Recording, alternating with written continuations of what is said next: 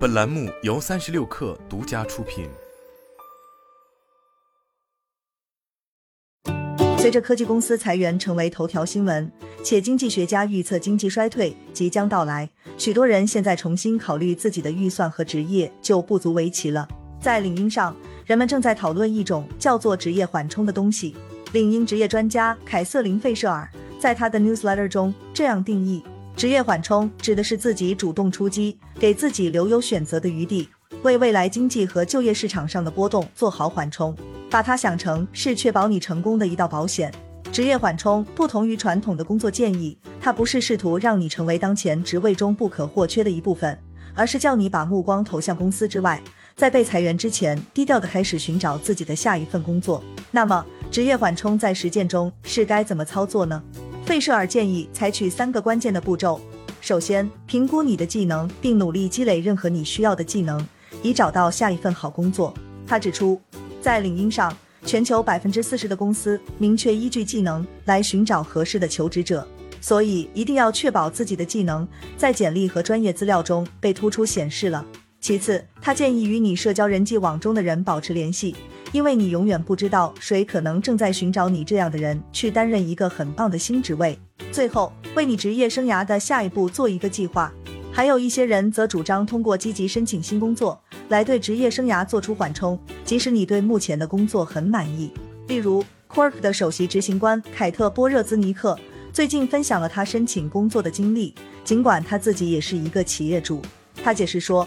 考虑到大规模裁员、经济不确定性和越来越多不满的员工，为任何可能发生的情况做好准备是至关重要的。我知道你听到这些感觉很不好，但这就是现实。作为一个企业主，我也不能确保幸免于市场波动，这也是我找工作、参加面试的原因之一。当然，我们都知道找工作说起来容易，做起来难。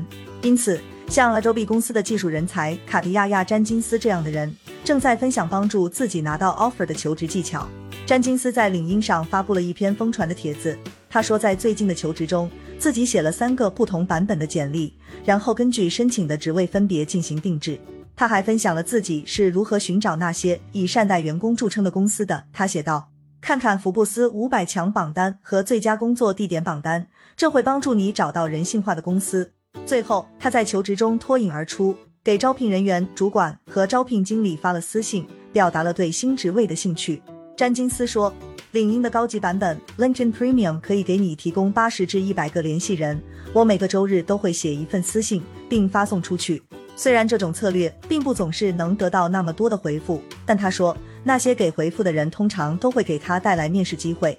但是申请工作只是成功的一半，除此之外，你还必须能够很好的准备面试。”最近，Adobe 的人才合伙人贾斯汀·斯科特分享了一些面试技巧，这些技巧帮助他在被裁员后重新振作起来。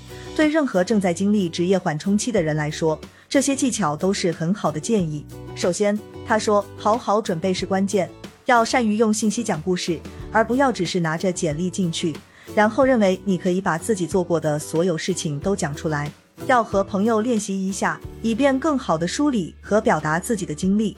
记住，尽管有些幸运的人会让面试看起来很自然，但面试真的是一种技能，所以你练习的越多，就能做得越好。斯科特还建议为常见的面试问题准备数据导向型的答案，以便帮助你展示自己在以前的工作中带来的价值。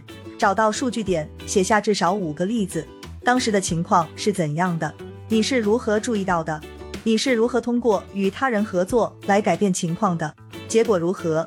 归根结底，职业缓冲就是要让你明白，目前的工作不会永远持续下去。把整个职业生涯都花在同一家公司的日子已经一去不复返了，所以为什么不提前做些准备呢？好了，本期节目就是这样，下期节目我们不见不散。